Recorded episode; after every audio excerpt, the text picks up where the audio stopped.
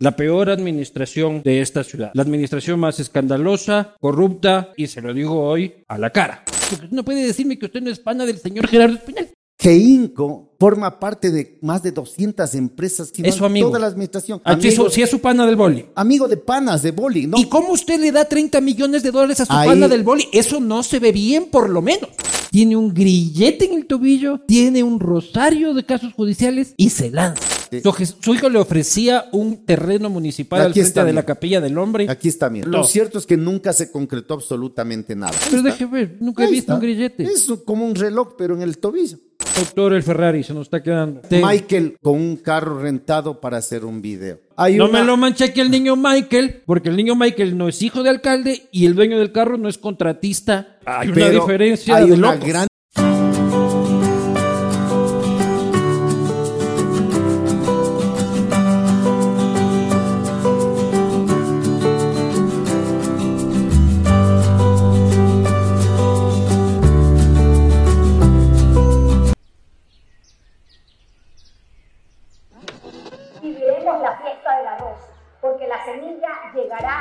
en el campo honramos la palabra. Estas semillas que ya no son una promesa, sino una realidad, nos ayudarán a mejorar nuestros cultivos.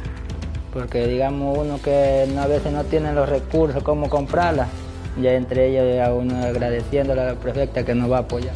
Se trata de los más pequeños, de los campesinos que no tienen acceso a semillas de calidad por los costos. Se trata de no dejar a nadie atrás, de desarrollar en igualdad de oportunidades de manera equitativa a todos los guayacenses, a los ecuatorianos que viven en esta provincia.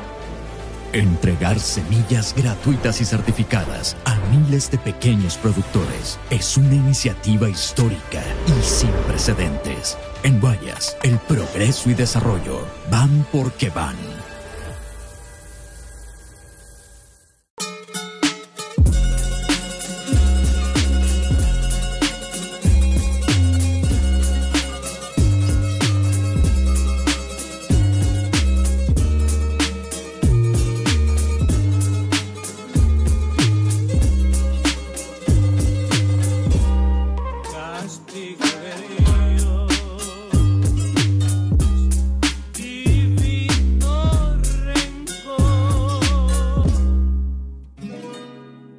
Muy buenas noches a todos, bienvenidos a este castigo divino eh, electoral, preelectoral.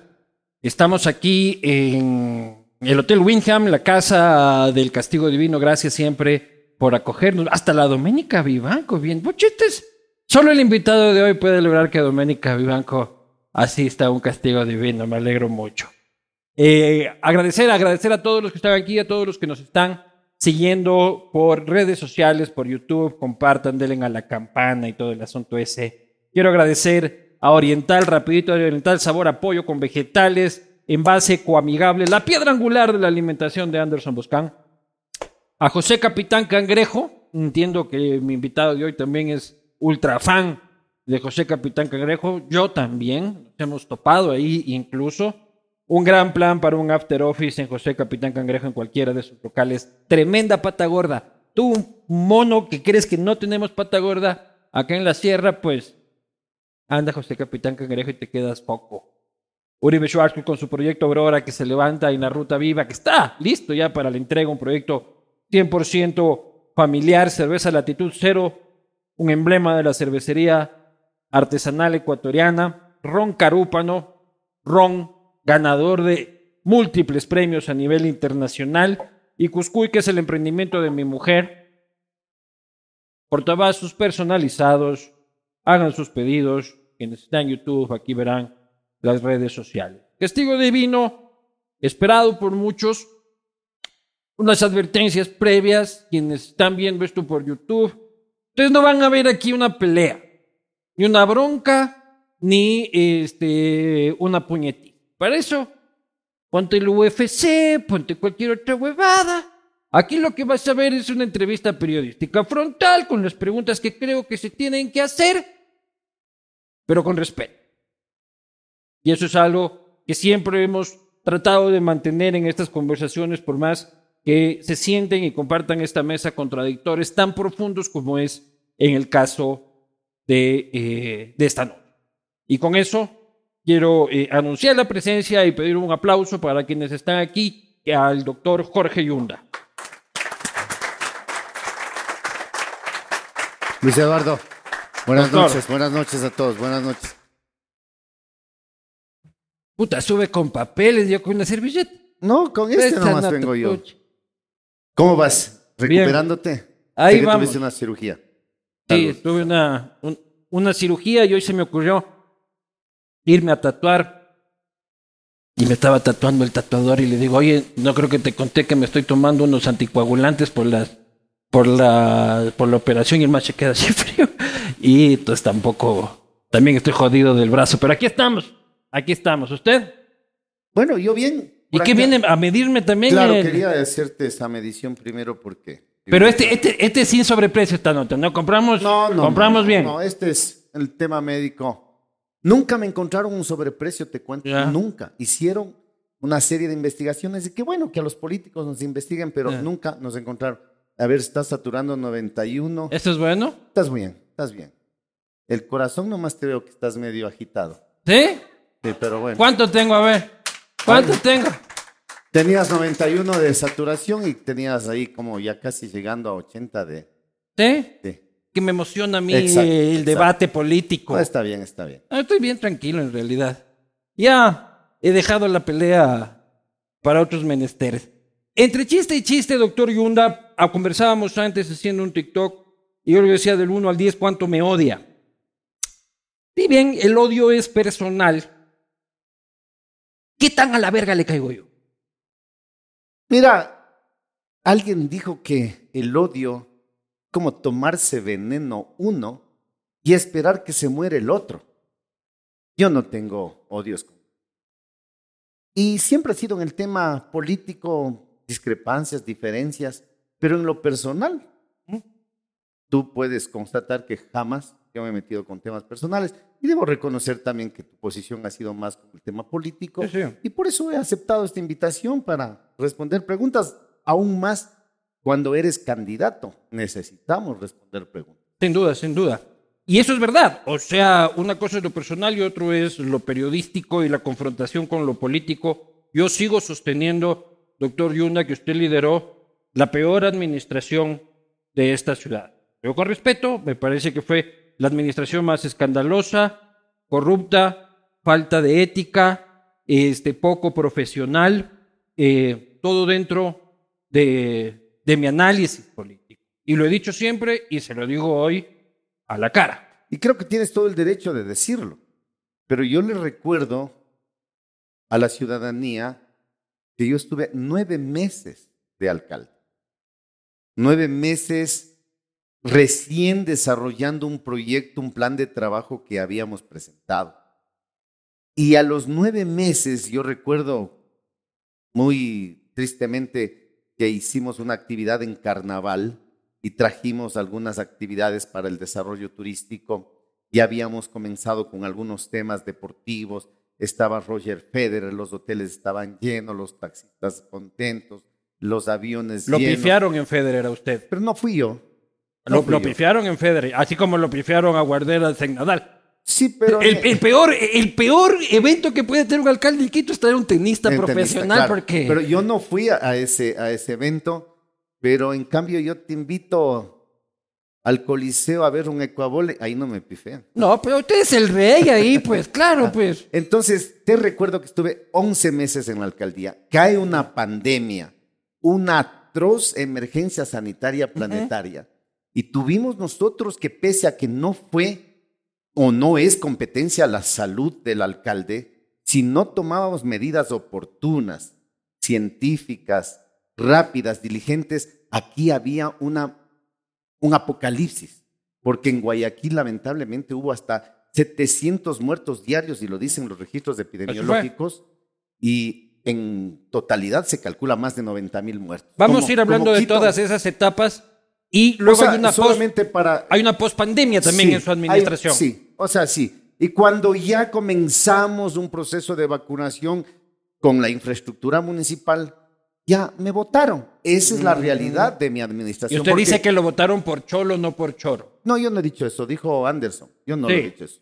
No, y yo- Pero yo- siempre usted ha dicho que es un tema de clasismo, Mira. de que las personas de los apellidos refinados. No, yo no tengo estigmas contra nada, pero no es Lo- que yo lo he dicho, Lo ¿no? dijo en Teleamazonas. Hay una carga inminentemente racista porque yo he leído las, ah, yo he leído las publicaciones que hacen con nombre y apellido y con redes sociales En Twitter. en Twitter. ¿Para qué lee huevadas?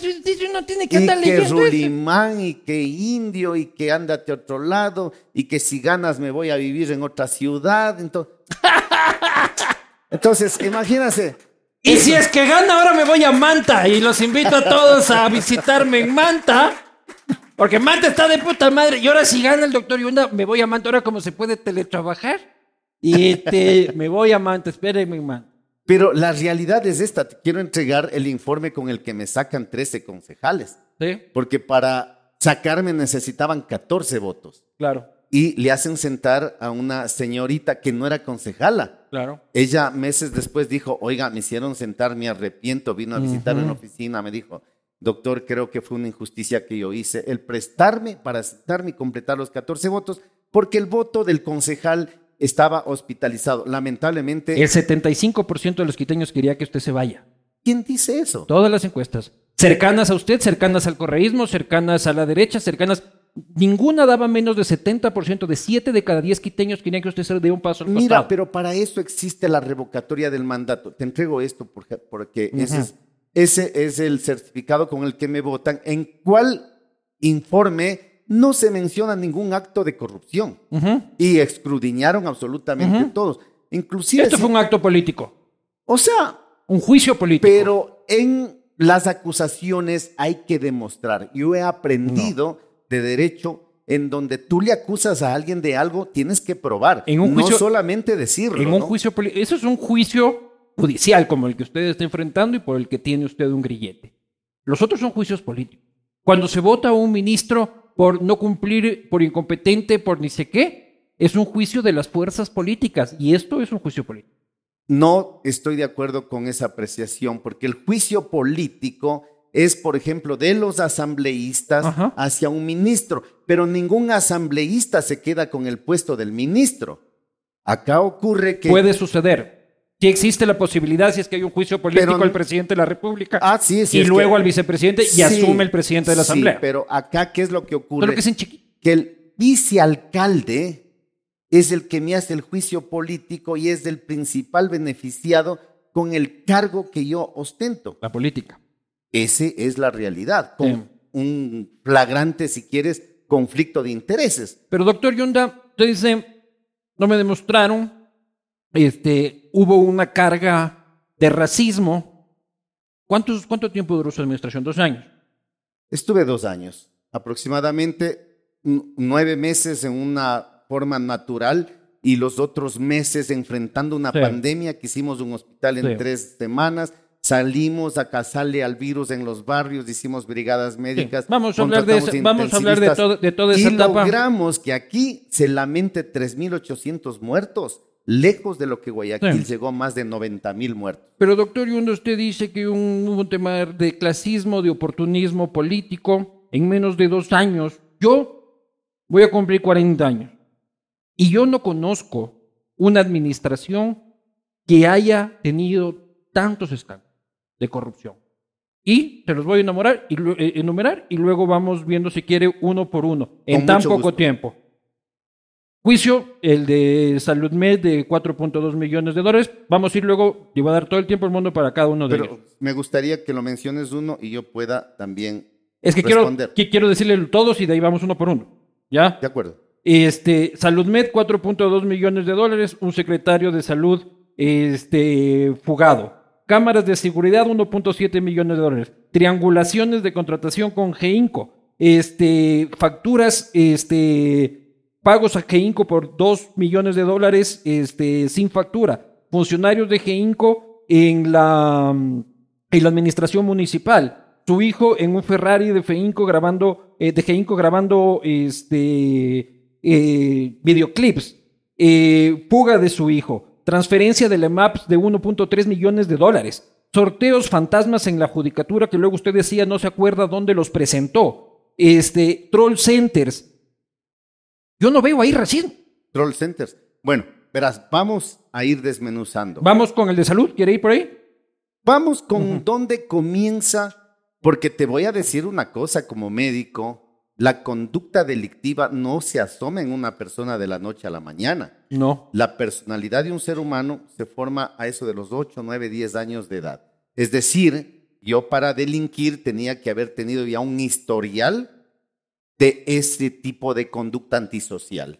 Y resulta que en mi vida nunca he tenido ni contratar un abogado, ni conocer un penalista, ni tener ningún tipo de juicio, ni denuncia. En toda mi vida tengo 57 años. Antes de la alcaldía tenía el tema de las frecuencias, Sí. que ha ventilado varios, pero sí, tenía, En el- sí ha tenido en proceso. el- en- en- antes de la política. Ah, antes de la cosa. política. Antes de la política, yo en mi vida privada nunca he tenido ningún problema. Pero claro, eres candidato a la alcaldía. Y yo recuerdo en ese primer castigo divino, me pasé toda la hora hablando de las frecuencias, Sí. que Correa me ha dado frecuencias, que el gobierno me ha dado frecuencias. Finalmente me investigaron. Y cuando me investigaron, se archivó. No me encontraron, ni me encontrarán absolutamente pero digo que sí nada. había procesos anteriores a la alcaldía. Lo mismo ocurre ahora que ganas la alcaldía y comienzas a manejar una pandemia en donde se ubica a este servidor como el segundo mejor alcalde de Latinoamérica. Que le duró poquito. Que duró poquito porque comenzó. Eso sí fue como que eh, comenzó- eyaculación precoz, fue esa nota la suya. Que hay remedio para eso también. Sí. Pero mira, Usted lo sabe, ¿no? pero claro, soy Claro, médico. no, por médico, claro. por médico, claro, por supuesto. Pero, ¿qué es Usted lo- es, usted es rapidito. Primero hablemos de lo que es más lento. La justicia ecuatoriana. La justicia. Y mira qué es lo que ocurre. Comienzo a trabajar en una pandemia, comienza a subir la popularidad y yo en ese entonces no sabía hasta que le detienen al sobrino del señor Celia en los Estados Unidos. Y le detienen y ahí hay una delación importante. La justicia americana, yo sí confío en esa justicia. Señor Celia es su amigo. No, nunca fue mi amigo. Usted tenía llamadas en Signal, en, en Telegram. la función en pública. en- pero llamadas llamadas en. Telegram secretas con el contralor. No, porque él, él era el contralor y con él firmamos un convenio y yo en forma ingenua y sana le digo, ayúdame a que la administración mía sea transparente. ¿Y por qué no lo Y firmamos un convenio Pero si es que le dice eso. ¿por qué no puede llamar usted por normal? Porque utiliza un servicio Mira, encriptado de comunicación yo- con el contralor. Yo te voy a decir algo que, primera vez que lo voy a decir, yo no tenía ni WhatsApp. Comienzan los ataques, comienzan los temas de escuchas telefónicas, que me tocó abrir WhatsApp, que me tocó abrir Signal, porque todo lo malinterpretan. ¿Y qué es lo que ocurre? Le detienen al sobrino en Estados Unidos con el caso famoso de las torres, millonario que sigue detenido el señor. Y ahí viene a la justicia ecuatoriana y le dicen, a ver, queremos saber por qué ustedes sacaban informes de responsabilidad penal en la repavimentación de Yunda. Y los que sacaron la los informes de responsabilidad penal y mandaron a la fiscalía de lo que tú estás diciendo, delatan, y esto está escrito, y dice, si me permites, existieron un sinnúmero de disposiciones para realizar indicios de responsabilidad penal al apuro y de forma inmediata, como son los números 024-026 del año 2020, que tiene que ver con la repavimentación de Quito. Estos se realizaron bajo la disposición verbal y directa del doctor Pablo Celi de la Torre, quien en su despacho y en presencia del doctor Hugo Pérez, si alguien conoce a este doctor Hugo Pérez, pregúntenle cómo fue tan malvado de prestarse para estas cosas, indicó que por sus asuntos políticos y de conmoción social se debía enviar de forma inmediata los informes de responsabilidad penal a la Fiscalía General del Estado, en lo que en tiempo récord, sin notificar a los administrados, sin recibir información, sin realizar análisis técnicos de campo e incorporando nueva terminología como la de triangulación, terminología que no ha existido en ningún informe a lo largo de la Contraloría General del Estado, se procedió a enviar los informes a la Fiscalía General del Estado. Perfecto, doctor Yuna. Y esto es el procedimiento en Contraloría, pero el fondo del asunto es que usted dio por régimen de especial un contrato a una empresa Inmosoluciones que ni siquiera tenía experiencia en repavimentación, que subcontrató por 30 millones de dólares a sus panas. Mira, A sus panas, porque usted no puede decirme que usted no es pana del señor Gerardo. mira, estimado Luis Eduardo, Geinco forma parte de más de 200 empresas que contrataron con el municipio, no en mi administración, sino en amigo. toda la administración. Lo conozco a varios de ellos, los he conocido. ¿Es, es su pero amigo voy- o lo conozco? Yo conozco aquí alguna Mira, gente. es amigo, pero de otras actividades, porque yo no me dedico. de- Amigo del deporte, de boli. Ah, amigo, sí es su pana del boli. amigo de panas, de boli. ¿no? ¿Y cómo usted le da 30 millones de dólares a su Ahí- pana del boli? Eso no se ve bien, por lo menos. Nunca el alcalde, Luis Eduardo, te mete en temas precontractuales. Ah. y pregúntale a cualquiera A de mis otro gerentes. perro con pregúntale, ese pregúntale a cualquiera de mis gerentes y te digo cómo está conformado el directorio de una empresa pública y tú eres un periodista. Resulta que hay un gerente, resulta que hay un ¿Un directorio gerente que designa quién? que mandas una terna al directorio. ¿Quién manda quién? No lo designa, ¿Quién manda que quién? lo mande el alcalde. Por el amor de Dios. Y en- ¿Responsabilices? Entonces, Pero no estoy evadiendo ninguna responsabilidad. si uno de su terna coge y dice, creo que me parece una buena idea darle 30 millones a los panas del boli de mi jefe, alguien tiene que decir, no parece ser una buena idea. Mira, Luis Eduardo, el alcalde, y eso sí te lo digo mirando a los ojos, ¿Mm? nunca le recomendó a un proveedor o a un contratista, a ninguno de mis gerentes, que ya ni les conozco ni se han asomado, ni nunca le he dicho contrata con él, y nunca le he dicho no contrates con este otro. Entonces sus panas se pusieron sabidos. seguramente concursan y hay un Diciendo, voy a tener un y hay un proceso de contratación pública que responde a un informe jurídico, a un informe técnico. El alcalde no participa ni en la selección precontractual, ni contractual, ni de asignación, alcalde, ni el- el, determinación. el alcalde tiene, el alcalde le da- tiene que estar sobre eso. el alcalde le da la disposición Cuando era la política. obra más importante de El usted. alcalde le da la disposición política. Queremos repavimentar todas Ya. estas calles Pero de tiene Quito que revis- están- tiene que y revisar el lancen los procesos. Yo nunca le presenté a un proveedor ni nunca le sugeriría porque con tanta investigación ya me hubiesen dicho y el mismo gerente hubiese dicho, sabe que el alcalde me recomendó. Suponiendo, Y no. suponiendo Y eso lo digo fehacientemente. Suponiendo que eso es cierto, este, y que fue la buena intención de un gerente que dijo le voy a dar a los panas de mi jefe el contrato, usted también peca ahí de no dar seguimiento a sus órdenes. ¿Usted no cree que pasó mucho tiempo bailando y jugando boli en vez de estar viendo en qué se gastaban la plata los quiteños? Mira, el jugar boli, te digo, es... Estoy dando por dar un ejemplo. Sí, sí, o sea, pero- en el show, en vez No, de no, estar viendo yo- a ver 30 millones, ¿a quién le van a dar? Yo no soy, a ver, el, el presupuesto de Quito está alrededor de los 1.500 millones de dólares. Pero su obra emblemática era la, han- la- la- la han- repavimentación. Y se han ofertado obras de 100 millones, de 30, de 50, de 200, de 400 millones. El metro es de 2.000. A ver, ahora yo le voy a medir a usted que el, creo el- que el metro está... es, el metro es de se me 2.009 está millones de dólares. O sea, pero que la gente sepa, cuando se habla de millones, es la contratación pública natural y normal. que 30 existe. palos son 30 palos y usted los... Ya, puta, justo le saca la pila cuando No, le toca pues, a ¿cómo usted, no. A tu lado Estas, esto. estas chimas ha de haber comprado con Salud Med No, y toda no. esa gente, pero usted también, pues... Mira, mira que tú acabas de Este decir... donado por el señor Mantilla, donde quiera que estés.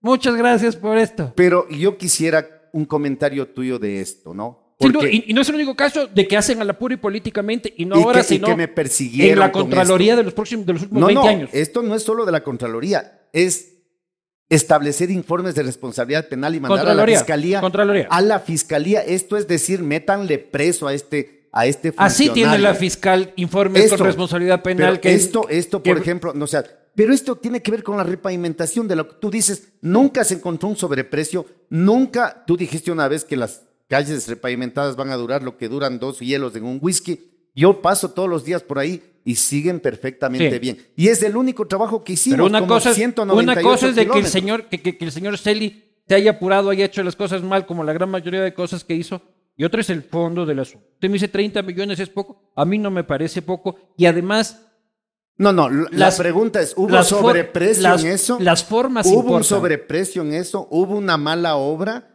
¿Hubo algún direccionamiento? hay otros delitos que son tráfico de influencias, ¿no? Yo no tengo, yo que yo sepa, yo tengo un tema jurídico. Porque Que luego también- aparece su hijo en el Ferrari No, de no, él. pero es que es- vamos por impresentable. partes, vamos por partes. Yo tengo un problema jurídico, el que tú te referiste de un dispositivo del grillete, Ajá. porque yo tomo la decisión de enfrentar la pandemia. Estamos en repavimentación y Geinco. Eso no tiene nada que ver con Geinco. Sí, luego, si quiere, pero- vamos a las pruebas. Pero no se me escape del tema de Geinco. Aquí está lo de lo veo que ahí. Aquí sí, está lo de no, no, Geinco. no, Ahí está lo del Aquí informe lo de. Contraloría, no Aquí dice de los de los repavimentación de la ciudad de Quito 024 y 026. Y aquí dice lo que tú dijiste al inicio en esta servilletita que tienes de triangulación. Ellos inventaron la triangulación. ¿Y quién ganó Inmo Soluciones para el conocimiento del público aquí? Es una empresa de las Fuerzas Armadas del Que Ecuador. no repavimenta. No Ay, lo sé. No repavimenta. Pero deberías preguntarle. Es una al- inmobiliaria. deberías preguntarle al presidente del directorio de esta empresa de las Fuerzas Armadas. ¿Saben quién es el presidente del directorio de las Fuerzas Armadas? El jefe del comando conjunto. sí. Entonces, si ellos hicieron alguna cosa, deberías sentarlos aquí, preguntarlos. Pero yo no lo conozco a nadie de ellos. Ajá. No le he presentado a ellos a mi gerente. Seguramente porque hay una contratación Tu gerente entre ya no público asoma. en público. Perdón. Tu gerente ya no asoma. No, a mi gerente le pido disculpas. ¿ah? Ese, ese día yo le, yo le despedí al gerente Ajá. cuando salieron los temas de GEINCO y todo lo demás, pero no tenía este papel en ese entonces. Hoy le pido disculpas porque yo también me preocupé y le pedí que se separara. Cuando, cuando yo lo entrevisté a usted en enero del 2020, me pareció poco antes de la pandemia que tuvimos el último castigo en el que nos vimos, yo le pregunté si usted conocía. En el último castigo divino que pasamos hablando de GEINCO. Yo le y pregunté. otra vez vamos a hablar de GEINCO. No, no, yo, yo- Y yo estoy aquí para presentarle también unas propuestas Vamos, a la ciudad. te- no, tenemos tiempo, pero no hay que correrse del tema de Genco.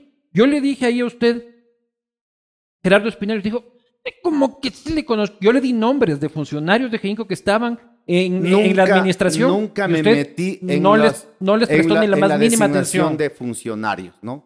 Mira que ahí hay Entonces 40 usted pecó de pendejo con todo el respeto. posiblemente 44 instituciones tiene el municipio de Quito.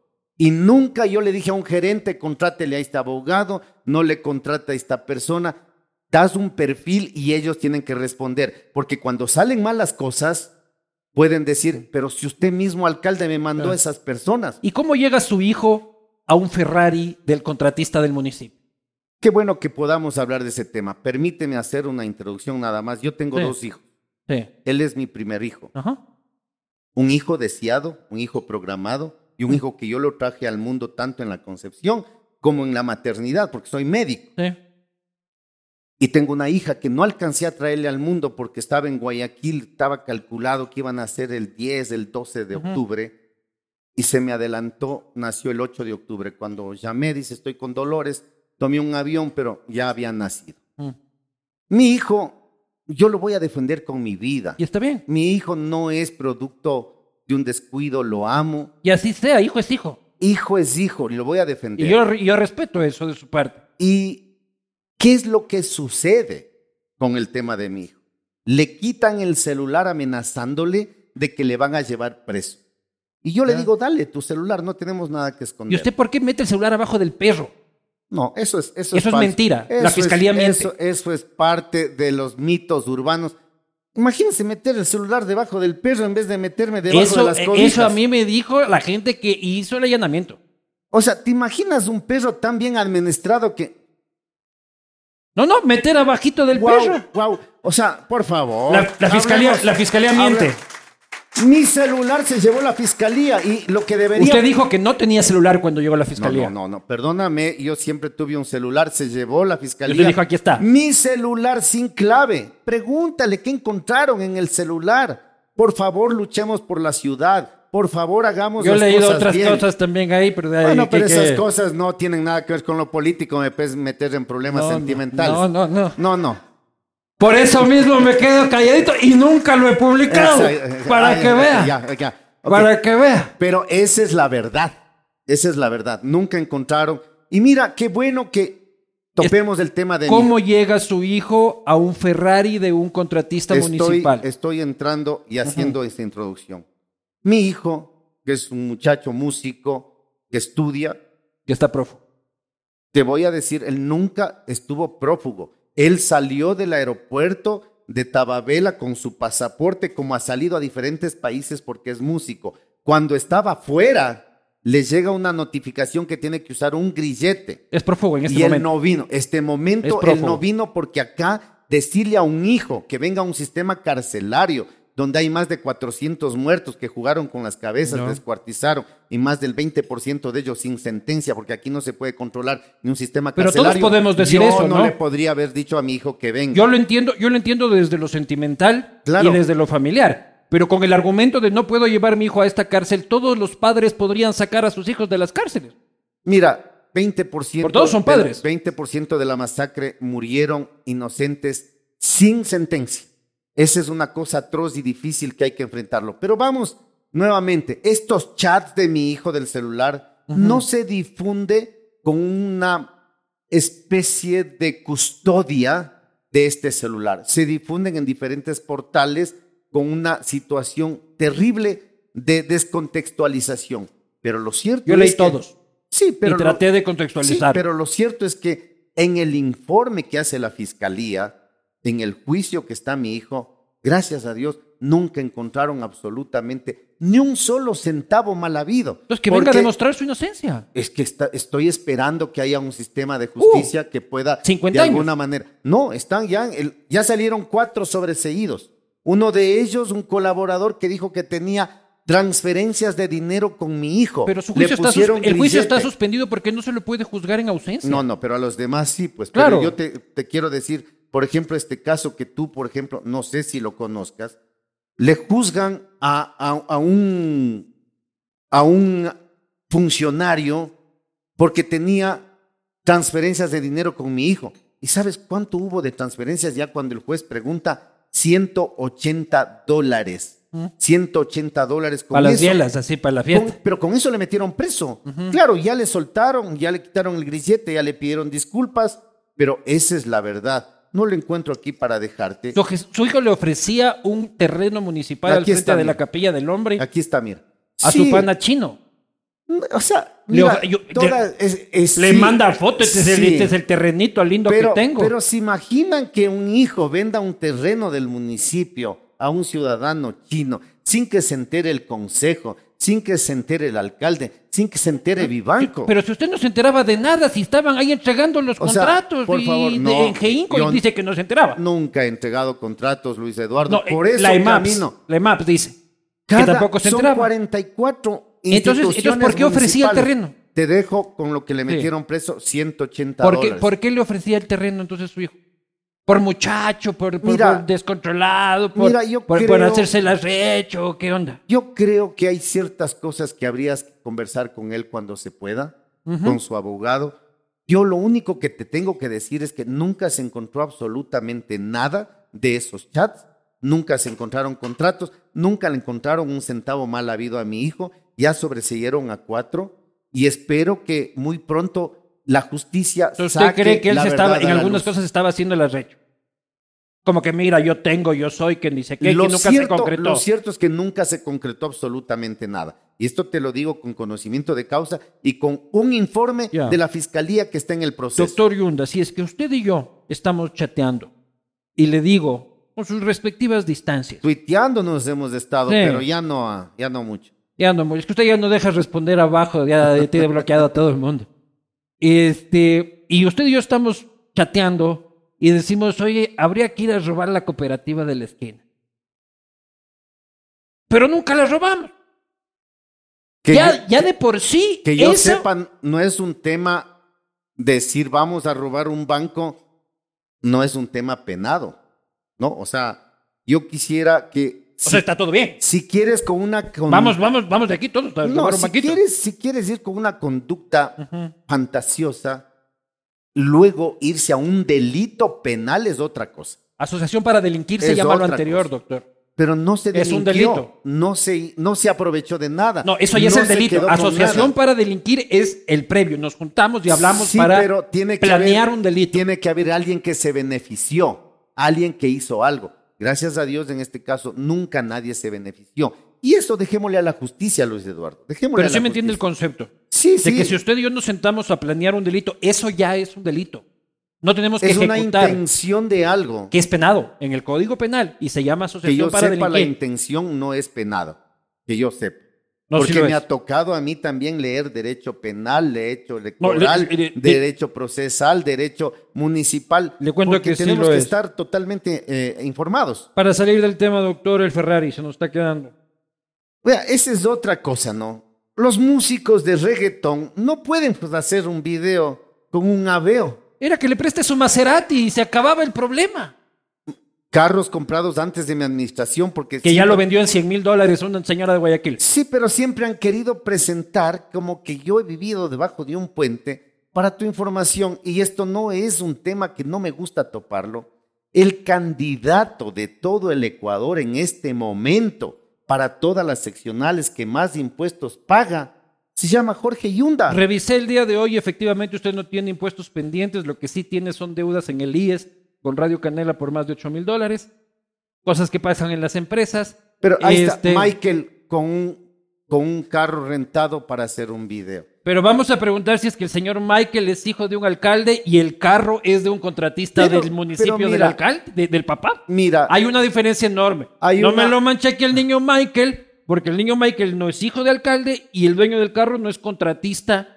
Sí, pero Hay una di- hay una diferencia Hay una locos. gran diferencia entre que él se compró un Ferrari No, o que él eso jamás se dijo. contrató una productora para que se le haga un video con carros de alta gama. Pero tú dices que es una- es un una coincidencia. Cuesta entre 5 o 6 mil dólares y él es un músico exitoso que lamentablemente se truncó su carrera O sea, fue una porque estaba con coincidencia. muchas presentaciones. Fue una coincidencia. Contratas una productora. Y Además, la productora coincidencialmente viene con el Ferrari de su pana, contratista del municipio.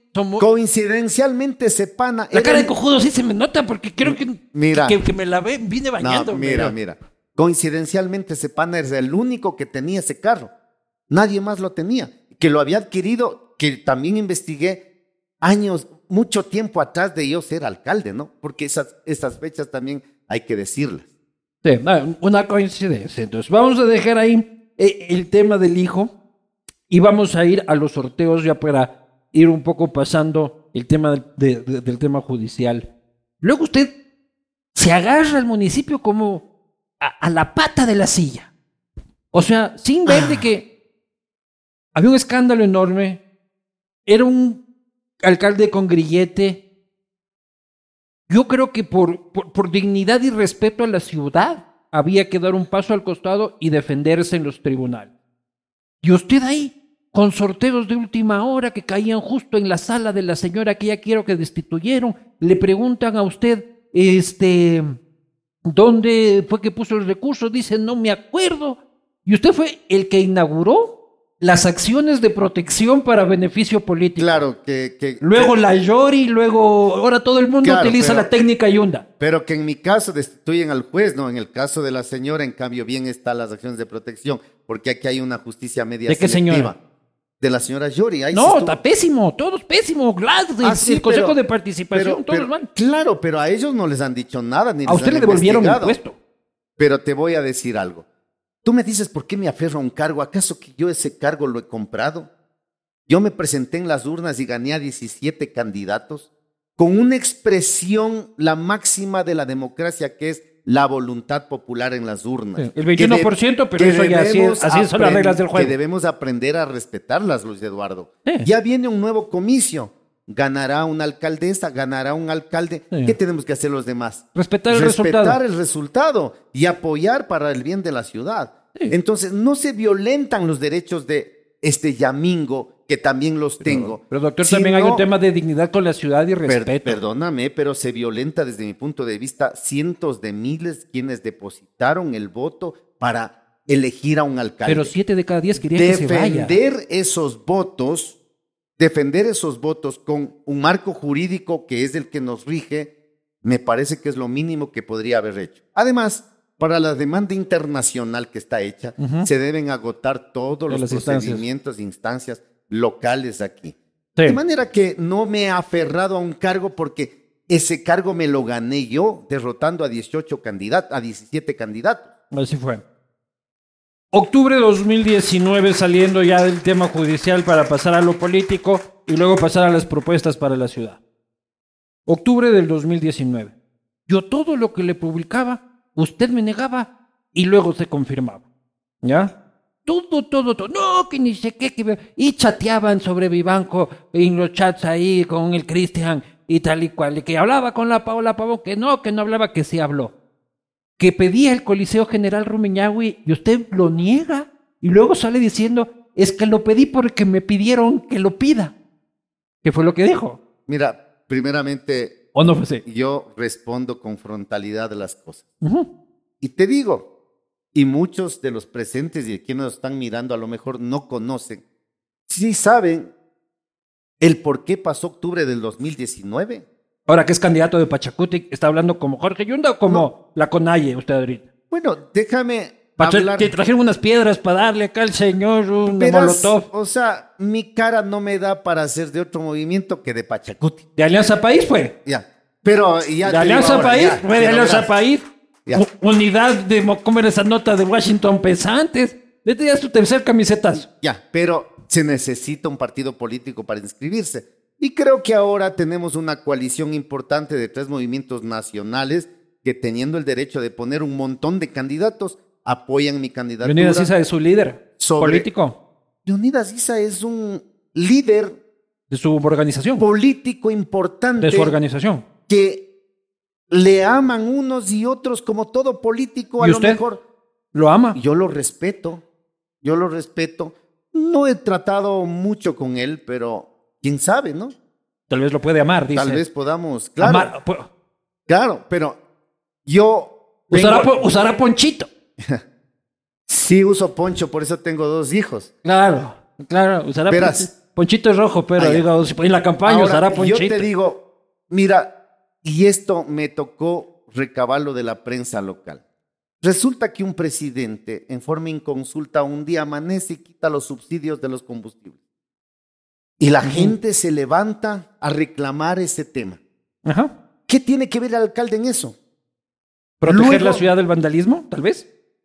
A mí, La gente puede manifestarse, pero no destruir la ciudad, ¿no? por supuesto, yo nunca he estado de acuerdo con ningún acto de violencia. usted no movió un dedo para proteger la no, ciudad. No, a la ciudad no le faltó agua, a la ciudad no le faltó electricidad. Eso a por la las Fuerzas no Armadas, faltó- pero- No le faltó transporte público, no le faltó provisión a los mercados. Y cuando yo estuve en el ECO 911, le hablé al almirante comandante del Comando Conjunto y me dijo, alcalde, tengo 98 focos en Quito. Esto no es un tema de los indígenas solamente, sino Quito Sabotaje. se levantó Ah, no, usted en dice esa que situación. Propios de aquí. ¿Y sabes lo Entonces que usted estaba de acuerdo con las manifestaciones. Usted ap- apoyó las manifestaciones en, en su fuero interno. Mira, primero las autoridades, lo primero que tenemos que tener en claro para ser una autoridad es escuchar a los demás y tener empatía de ponerse en los zapatos de los otros y no tomar decisiones antojadizas sin saber si lesionaste o no a la masa, al pueblo. Eso fue lo que ocurrió. Pero acuérdate cómo terminó ese tema, derogando el decreto. ¿Y sabes quién fue el gestor de la que derroga ese decreto? Fui yo. Ah, ya va. Usted estaba Aquí metido está, aquí tres está. metros bajo tierra escondido. Aquí está. Sí, me gustaría que lo leas. El alcalde de Quito aparece en el puerto principal porque estaba desaparecido. Porque me fue a Apare- Guayaquil. Usted mismo me presta. Aparece en el puerto principal para reunión del AME. Dice que las autoridades locales se reunirán en el gobierno para terminar con este conflicto. Pero esto es lo que usted dice. No, no, eso ocurrió después de eso que Pero usted me está presentando como prueba un tuit del comercio en el que dice No, que usted no. apareció en Guayaquil diciendo que usted es Robin y Batman. No, permíteme. Pero usted puede decir que es per- Jesucristo, pero de ahí a que eso sea la verdad. Este medio de comunicación, El Comercio, recoge mi viaje a Guayaquil, hablé con el presidente Moreno y le dije la gravedad del tema de Quito. Él viajó al siguiente día y en el colegio Spellman Sí. derogó el decreto y todos pudimos irnos a dormir. Después, lamentablemente, del derramamiento de sangre de hermanos ecuatorianos Usted muertos solicitó el y muchos otros que quedaron sin ojos con discapacidades. Eso es lo que ocurrió. ¿Quién propició esa paz? Fui yo. Y Pero- aquí está. Y usted solicitó el Coliseo General Rumiñahui para darle un cuartel general de Mira, esa magnitud Hasta en, las, a Leonidas Issa. hasta en las guerras más infames de la humanidad Usted lo solicitó. hay un protocolo ¿Y por qué dijo que no lo hizo y me, poder- y- y me negó? Cuando veo que vienen mujeres Todo indígenas, embarazadas, adultos mayores, vienen niños, el municipio lo que hizo es proveerles de baterías sanitarias, proveerles de agua. Pero ¿por qué lo negó cuando yo lo dije? ¿Cómo Cuando, cuando, cuando yo dije que usted solicitó el Coliseo Rumiñahui, me negaron. Verás. Me negó usted, me negó el de la concentración deportiva. tú Dos tienes- días después usted salió diciendo que bueno, que sí ha sido cierto, pero que otro alcalde le pidió que dé pidiendo. A ver, el alcalde de la Tacunga Cárdenas, que todavía está, llámale. Él fue el que dice, tengo gente de Cotopaxi, no sabes dónde pueden pernoctar en la Entonces noche. no lo niegue. Nunca lo he negado. No, ¿cómo que no? Pero yo no he pedido el coliseo, ni he estado detrás de un tema. Y en ese entonces, para que se enteren, me demandaron por terrorista. Yo no lo podía creer, le preguntaba yo a mi abogado. Fue el Montúfar. Sí, me demandan por terrorista. Y yo le digo a mi abogado, has de haber escuchado más, ha de ser por tecnocumbista. No dice, no es, es por terrorista. Le digo, pero si ni siquiera fumo para tener caja de fósforos. Pero la ciudad estaba bajo ataques Esa terroristas. es las realidades. Aquí en este país denuncias y difamas de todo y nunca compruebas nada. Sí, doctor, pero suena chistoso de lo de tecnocumbista y todo lo que sea, pero la ciudad estaba bajo el terror. Pero no impuesto por mí. Un tema que Permitido costó- por usted, tal vez. No, no fue así. Eso es lo que yo opino. Mira que el presidente que hizo ese decreto salió a Guayaquil, se fue Sí. a Guayaquil. Porque ¿Y aquí no quién- había control. ¿Y quién le siguió a Guayaquil para que venga a derrogar ese decreto? Aquí dice que aparece Te usted porque estaba desaparecido. Si usted es alcalde, doctor Yunda, y mañana viene Leonidas Sisa, que ahora es parte de su organización política, usted ahora tiene de binomio de prefecto este, al alcalde de Cayambe, que fue un activo este, impulsador este, y, activo eh, participante del paro de julio-junio de este año, que bloqueó toda la parte norte de Pichincha. Esos son sus panas ahora, los nuevos panas del bol. Si es que ellos vienen a Quito y usted es alcalde, usted estoy seguro que les va a abrir la puerta, les va a dar cafecito y les va a llevar en trole hasta la puerta del palacio para que hagan lo que les da la gana. Mira, yo quisiera pensar en que nunca más, Ya no se haga el hippie. Nunca ¿Sabe qué va a más. pasar eso? nunca más en este país hay autoridades sordas, ciegas y mudas frente a las necesidades de un pueblo y que permitan el fratricidio, que permitan el enfrentamiento entre pueblo contra pueblo y que haya derramamiento de sangre. Si viene No Isa soy en esa partícipe- actitud, no soy la partícipe de la violencia, no soy partícipe de las medidas de hecho, soy partícipe siempre del diálogo, soy partícipe del debate y ojalá nunca más ocurra esos temas. Pero las autoridades también tienen que aprender a escuchar y a tener empatía y ponerse en los zapatos del pueblo. Todos tenemos derecho a protestar. Sin duda. Doctor Yunda, este clima social, que es la entrevista, la- la encuestadora cercana al correísmo del señor Santiago Pérez. Lo pone usted la primera encuesta que en la que usted aparece segundo. Coincidencialmente, atrás del correísmo. Eh, usted ha mantenido siempre el liderazgo en las encuestas. Todo el mundo se lo ha reconocido con entre el 17 y el 21%. Usted ganó con el 21, ¿no es cierto? Sí. Usted no ha crecido un punto. No ha crecido un punto. Tiene 8 de cada 10 quiteños en contra. Tiene un grillete en el tobillo. Tiene un rosario de casos judiciales y se lanza. A ver, primero, La- déjame. eh, eh, el beneficio suyo es que el resto vale en paloma. Pero eso no quiere decir que usted sea bueno. Mira, yo creo que la democracia es lanzarte. Yo me acuerdo que cuando tú dijiste que si es para que Yunda no llegue a ganar, me lanzo de alcalde. Yo hoy tenía 30 y ahorita. Agradezca que no me ¿Y lancé. por qué no te lanzaste? Porque mi mujer no me dejó. ¿Dónde está mi mujer? Sabiamente me dijo que no. ¿Sabes que en la vida hay que mojarse el poncho? Porque Sí. yo también me cansé de estar en esa vereda de la crítica, de quejarme, de confrontar. Necesita y a veces hay que tomar también la decisión de involucrarse en política. No es bonito involucrarse en Y política. además, si es que usted gana, ¿quién lo va a investigar si yo ya no estoy en el periodismo? Y yo espero que sigas haciendo tu trabajo, porque más allá de la discrepancia que tengo contigo, defiendo el derecho a que lo hagas. Lo importante es así como ahora que Sí. des la oportunidad. Has mencionado cuatro veces el grillete. Yo le quiero preguntar si sabes del por qué me ponen el grillete. Por las pruebas. Y de- si hay una persona en esta ciudad que está pensando votar por mí, es porque conoce el por qué me pusieron el grillete. Porque es un tema microbiológico, es un tema científico. Puedo ver, nunca he visto Sí, un sí, grillete. está. Pero deje ver, nunca he Ahí visto un está. grillete. Es como un reloj, pero en el tobillo.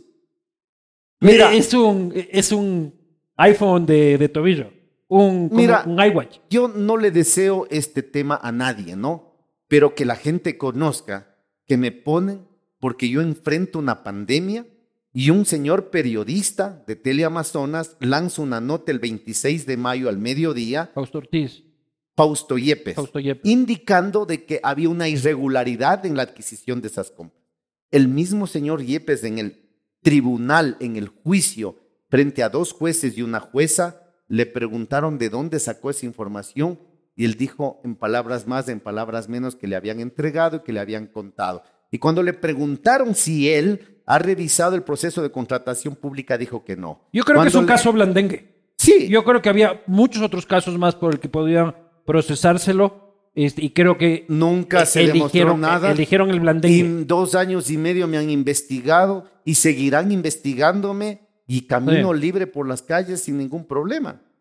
21%, 8 de cada 10 criterios. Usted no ha subido un punto en aceptación ni en intención del voto. Mira las encuestas, yo te digo, me parece que hay que citarle al famoso filósofo oriental Lucio, Gutiérrez, que decía de, de que carne y hueso. que decía las encuestas de carne y hueso.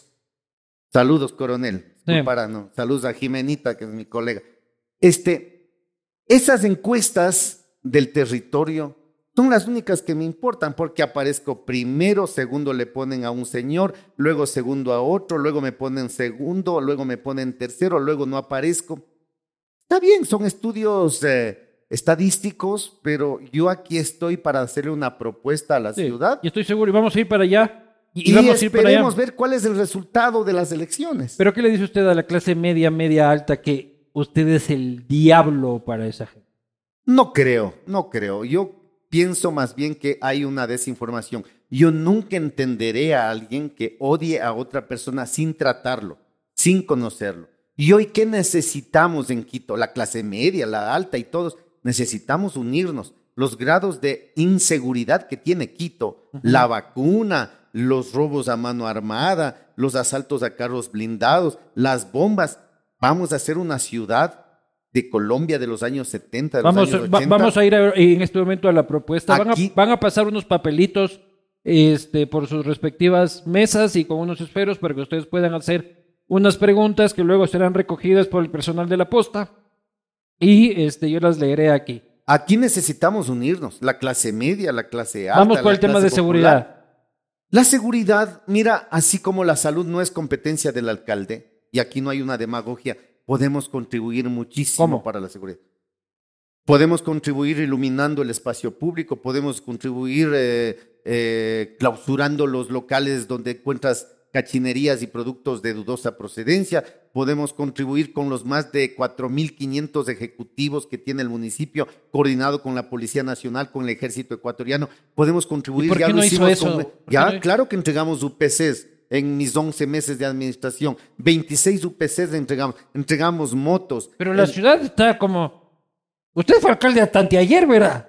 No, me- usted suena como que fue alcalde hace 20 años lo que hicimos. Ah, sí, ¿Usted pues, fue alcalde ante- anteayer? pero mira, solo el metro le dejé ya cuando me votaron en 98.7%. Pero usted le va a entregar al que Eso. conduce el gusanito, pues también usted, pues, del el metro. Resulta Al que... operador del gusanito Resulta que conduce el gusanito, son quiteños y son ecuatorianos. Esa era mi política. Pero no se trata de, se trata de que Ahora- quien sepa hacerlo. Ahora, que lo que aprendamos, que aprendamos, que traigamos los mejores técnicos para enseñarnos. Ahora han decidido lo contrario, han contratado transnacionales que les vaya bien, pero no han podido Pero bueno, ni entonces, podrán inaugurar algo más en seguridad. la inseguridad y generar inversión pública para generar riqueza y mitigar el desempleo, especialmente de los jóvenes, que es atroz, ¿Cómo? con inversión pública. ¿En dónde? Tienes ¿Qué? ¿Cómo? 1.500 millones ¿En de qué? dólares ¿En obra? en obra. Pero no con Genco. Ya no vaya contra. ¡De gana! Mira, ¡De gana! ya van- Pásele una lista de sus panas del boli a los gerentes y digan, Ya. no deje entrar a esta Ya. gente. Mira, yo invito, y te invito a ti a que seas parte de una veeduría periodística, de todo lo que sea abrir un sobre de una oferta. Yo nunca he recomendado un contratista. Por eso camino tranquilo por la calle. y la gente ha contrastado en redes sociales. Obra pública para cosas- mejorar el empleo. Obra ¿Qué pública obras? para mejorar el empleo.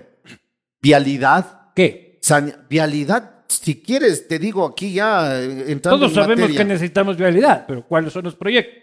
Aquí están, un proyecto, mira, te voy a dejar un mapa que yo lo construí con unos amigos del equipo.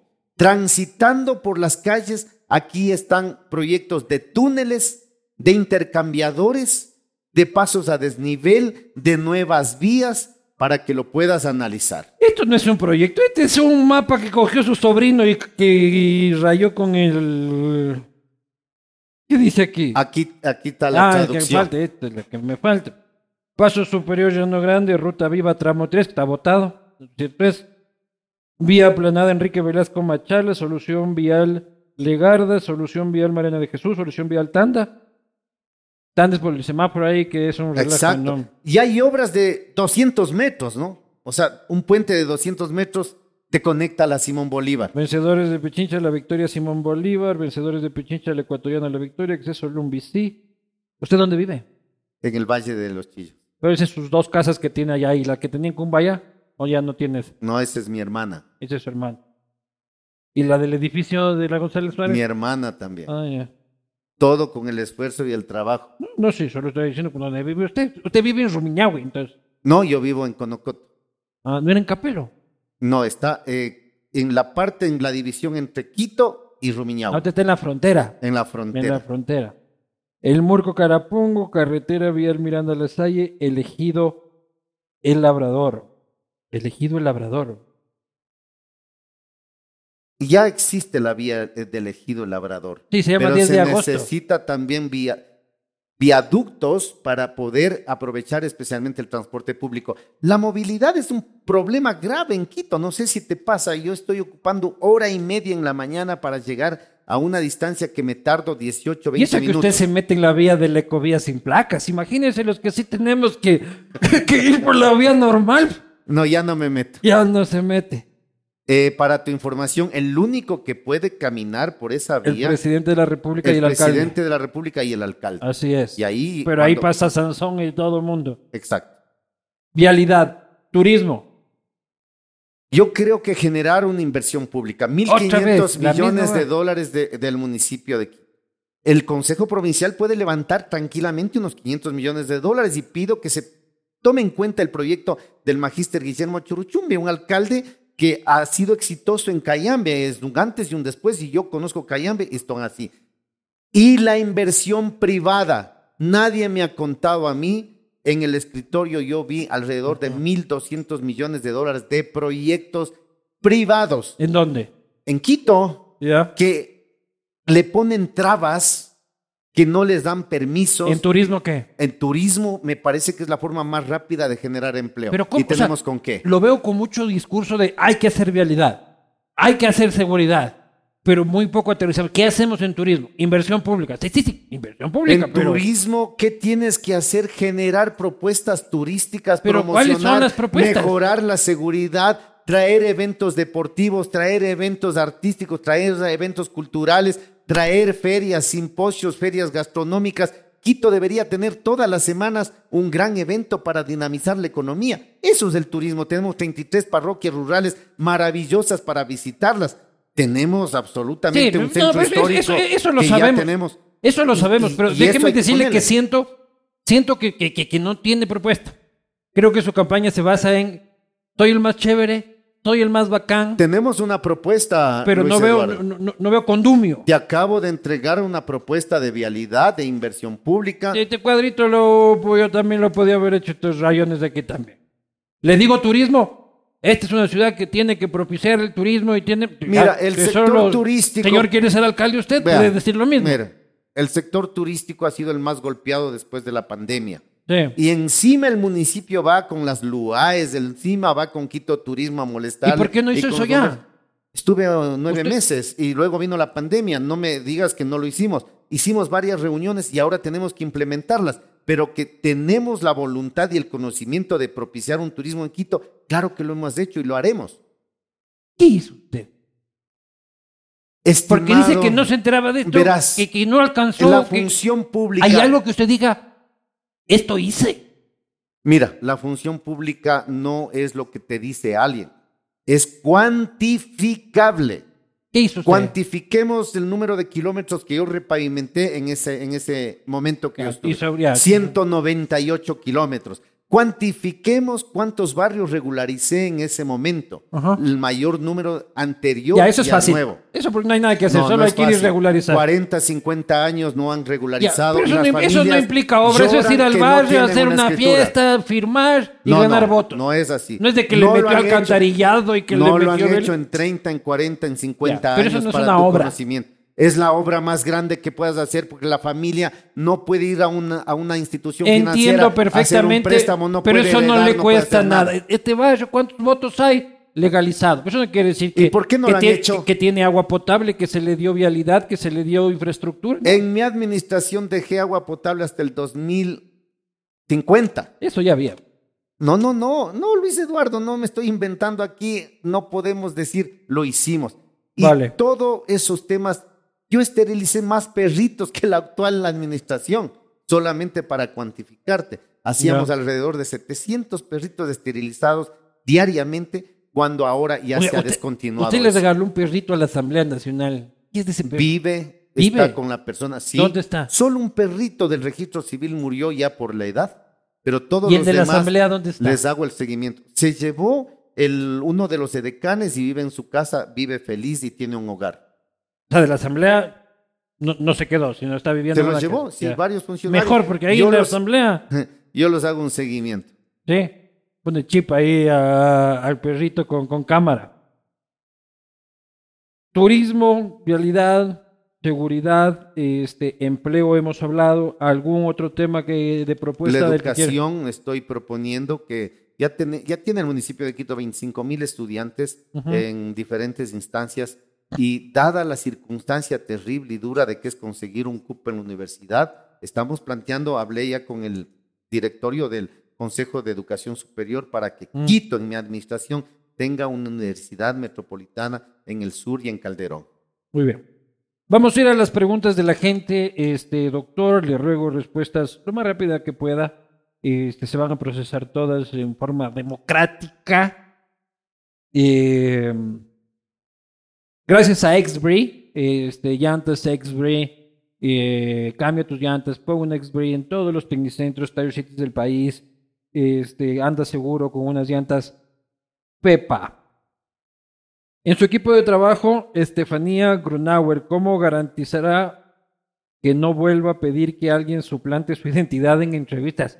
Eh, Eso sí estuvo. De... ¿Está la señora Grunauer de qué? ¿No está? Está... Ah, le mandó a la otra. Ah, Eso sí estuvo vergonzoso, ¿no? Mira, eso fue una confusión. Yo también pensé que había mandado a reemplazar, pero lamentablemente la otra persona, en vez de corregir que vino a reemplazarla, no hizo esa corrección. Pero eso no ocurrió de esa manera. Muy bien. Ha- Había una polémica esta semana, este doctor, con un candidato suyo que había tuiteado esto en relación a una candidata a la alcaldía, Jessica Jaramillo. Dice, señor Rodas Coloma Alejandro, polémico caballero que a mí me dice por poco que soy Satanás. Este, mi abuela decía, los ojos son el espejo del alma, no diré más, señoría, pone postdata, pasadota de peso. Mire, yo condeno cualquier circunstancia de violencia, Condena eso usted. pero por supuesto. Se lo dijo. Por supuesto.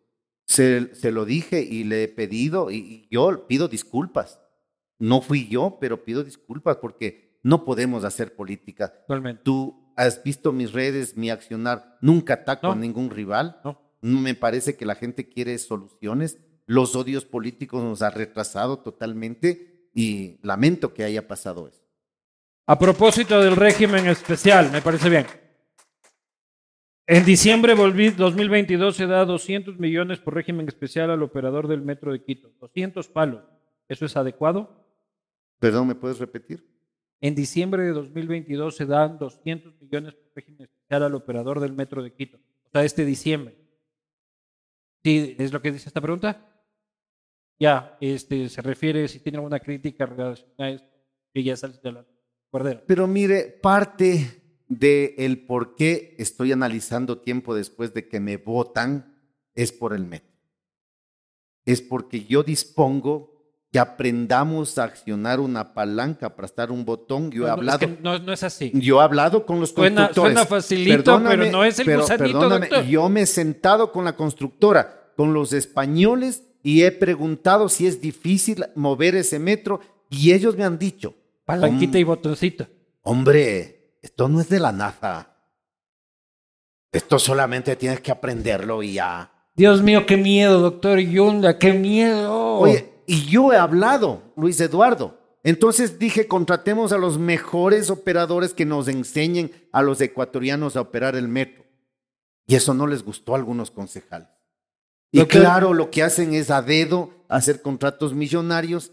Y ahí está la respuesta del por qué me votaron. Y ni siquiera han inaugurado el metro. Si a mí me hubiesen dejado tres, cuatro meses después de lo que ya me votaron, seguramente el metro estaba ya funcionando. ¿Cuántos gerentes de metro tuvo usted? 98.7%. ¿Cuántos gerentes de metro tuvo usted? Mira, te voy a ¿Cuántos? decir una dime un número. Pero te voy a decir algo. Yo no cambié al gerente del metro, del señor Rodas, porque venía haciendo Sí. un ¿Cuántos, trabajo. cuántos gerentes de y metro cuando tuvo usted? salen escándalos de corrupción Sí. del metro, pero investigados en España, Sí. fui que le pedí la renuncia. ¿Cuántos, ¿Cuántos gerentes de metro tuvo? Tuvimos eh, tres gerentes, ¿Cuántos gerentes de MAPS tuvo? tres gerentes, ¿Tres? tres gerentes, ¿De MAPS? dos gerentes. En, eh, en dos años. Sí, pero en Emaceo hubo un No solo me- no- gerente. no me puede hablar en de estabilidad. un solo gerente, secretarios. O sea, me dices que hay circunstancias. Lo de MOB le voto al gerente y le pido disculpas porque no sabía lo que tramaba este señor Celi. Sí, ya hablamos de eso. Sí, o sea, Doctor Yunda, ¿usted, ¿usted está de acuerdo con el actuar del señor Isa? Creo que hablamos de eso, no sé si tiene algo más que decir. Doctor Yunda, usted es de clase alta, ya hablamos sobre eso. Este, tirado a pelucón, no. Y en la, a- a- tirado a Chiro era. No, y, no. En las, y, y- y en la pandemia andaba en un Kia, así, con el, con el Maserati parqueado en casa, y el man andaba en un Kia chiquito ahí. Mira. Afrentoso, ¿no te sí? mira, yo he podido generar, actualmente tengo la posibilidad de generar 400 plazas de empleo. Y te repito, soy el candidato que más impuestos Sí. ha pagado. No, no digo que se tiraba, eso- se tira Chiro. Y, y la verdad es que yo pobre nunca he sido. No he tenido dinero. Dice que tiene sí. que venir acá por dos entradas de Bad Bunny. que- Buen TikTok. Es buen que TikTok. ni el dinero te sirve para conseguir eh, este y la guagua no, no te sirve ni el dinero. Auditará guarderas. Tienen que hacerlo los entes encargados, los concejales fiscalizan, la Contraloría, la Procuraduría, hay entes encargados. Yo tengo, si el pueblo y Dios me da la oportunidad, entrar a trabajar. ¿Cómo impulsará el desarrollo productivo? Habló a través de la inversión pública. ¿Alguna cosa más? ¿Cómo impulsará el desarrollo productivo? Habló sobre- Destrabando a Quito, destrabando a Quito. Conozco la serie de trabas y problemas que tienen para autorizar construcciones, para autorizar proyectos, para Mm. utilizar. Hay que destrabar a Quito y decirle, vengan a invertir en Quito y juntos hagamos de una ciudad atractiva para la inversión privada. ¿Qué es la traición? La traición Esto debe escribe ser... la, su expareja, creo que es esta nota. No tiene nada que ver con política eso. La traición debe ser, sin lugar a dudas, el peor de los defectos de un ser humano. Uno puede ser todo menos desleal o traidor. ¿Qué sintió luego de que de que Morales le lanzó el vaso de agua? Que me pague el gel. Ah. Y el suyo Porque se ha de ser el de- gel sí me moco dañó. de gorila es el suyo, ¿no? Como alcalde, ¿qué acciones tomará de manera conjunta con el gobierno provincial y nacional en materia de seguridad? Creo que hablamos, ¿quiere decir algo más? Yo creo que hay que hacer mucho, hay que coordinar esfuerzos de poner odios políticos entre que nos pasamos peleando del un bando al otro bando, la ciudad, el país con tanta inseguridad, eso tiene que terminar. ¿Cuántas veces convocó al Comité de Seguridad, Consejo de Seguridad Ciudadana? Estaba en permanente eh, reuniones con el COE, ahí no teníamos los problemas graves que hoy tenemos. La vacuna para mí es la gran amenaza si llega a Quito. será el acabose de la ya. tranquilidad. Hay que erradicarlo y hay que trabajar y luchar. ¿Cuántos perros no tiene? puede ser. Tengo siete perritos, todos rescatados. ¿Qué opina de las estrategias populistas demagogas para captar votos? Que ser populista no creo que sea malo, ser demagogo sí es malo. Usted es populista. Yo creo que soy popular de alguna manera. Y, Si usted no fuera, perdón, ¿quería decir algo más? No, y yo creo que demagogia es mentirle a la gente. Y yo lo único que tengo es mi palabra. Y cuando voy al territorio me dice, usted vino acá, usted nos hizo esta vía y ya quedamos en hacer esta otra y le sacaron y le votaron. Si usted no fuera candidato, ¿por quién votaría y por qué? Por el Inte Grundenberg, yo hice público eso. Me parecía... Pero no es candidato, ¿por quién votaría de los que son candidatos? Tendría que analizar. El Pavel, yo tengo aquí la foto suya con el Pavel, eran panas. Brothers saurios, eran. Fuimos compañeros en la Asamblea Nacional. Claro, y ahí están en el CNE alzando Eh, las manos me y parece todo, que todos de Alianza es, eh, País. Una persona que tiene mucha capacidad, mucho conocimiento.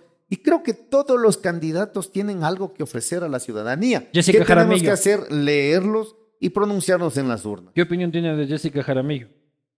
Una dama que trabajó en mi administración Sí. y que cuando trabajaba conmigo me llevaba a los mercados, me levantaba la mano, me lanzaba vivas. Y que claro, cuando trabajaba conmigo, ella nunca ha dicho que vio algún tema de corrupción Ujú. o algún tema de venta de puestos de los mercados o algún tema de coimas o de sobornos. Ella es testigo. Y ahora que le vaya bien, pues es candidata, ¿no? ¿Tiene faranduleros en la lista de candidatos? Yo, nada más. Claro. Señoras y señores,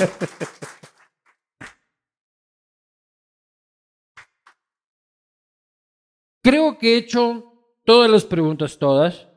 Este, seguramente quedaron algunas. eh, es imposible abarcar todos los temas, pero creo que he hecho las preguntas que la audiencia de este programa y la ciudad quieren conocer. Creo que hemos cumplido a, a la palabra original de esta entrevista, que era hacer las preguntas frontales, críticas, eh, sin, sin driblar ninguna responsabilidad, sin perder también el sentido del respeto y de la conversación. Yo inicié esta entrevista diciendo que yo considero que la administración del doctor Yunda es la peor administración que ha tenido. Lo sigo manteniendo después de esta conversación. Pero la responsabilidad la tienen ustedes, escuchando la versión del señor Yunda, reflexionando sobre el voto, y luego ustedes votarán como el señor gana, habrá ganado por responsabilidad de los votantes, y así será. Y desde el día uno contará doctor Yunda con mi investigación, con mi fiscalización, con mi opinión crítica desde el día uno. Si la caga, ahí, ahí mismo voy a estar y que sea lo que el electorado de esta ciudad desee. En ese sentido, buena suerte.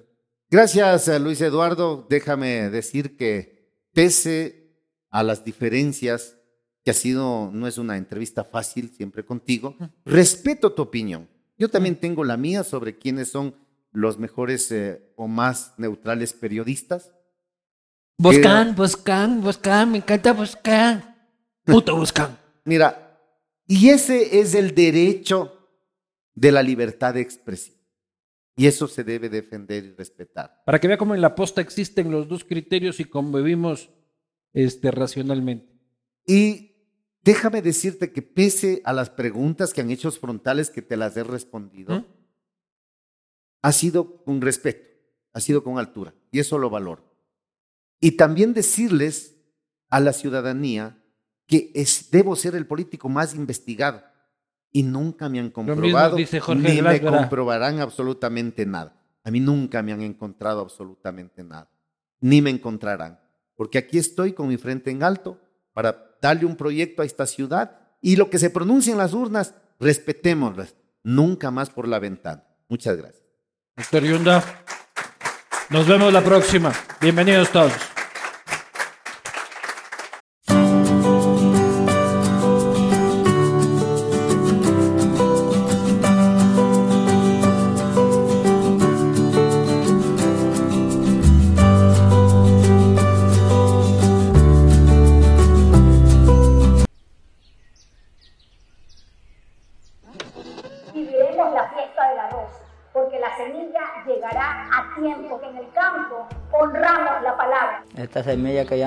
Promesa, sino una realidad, nos ayudarán a mejorar nuestros cultivos.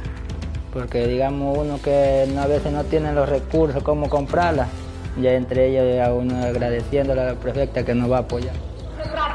De los más pequeños, de los campesinos que no tienen acceso a semillas de calidad por los costos. Se trata de no dejar a nadie atrás, de desarrollar en igualdad de oportunidades de manera equitativa a todos los guayacenses, a los ecuatorianos que viven en esta provincia. Entregar semillas gratuitas y certificadas a miles de pequeños productores es una iniciativa histórica y sin precedentes. En Guayas, el progreso y desarrollo van porque van.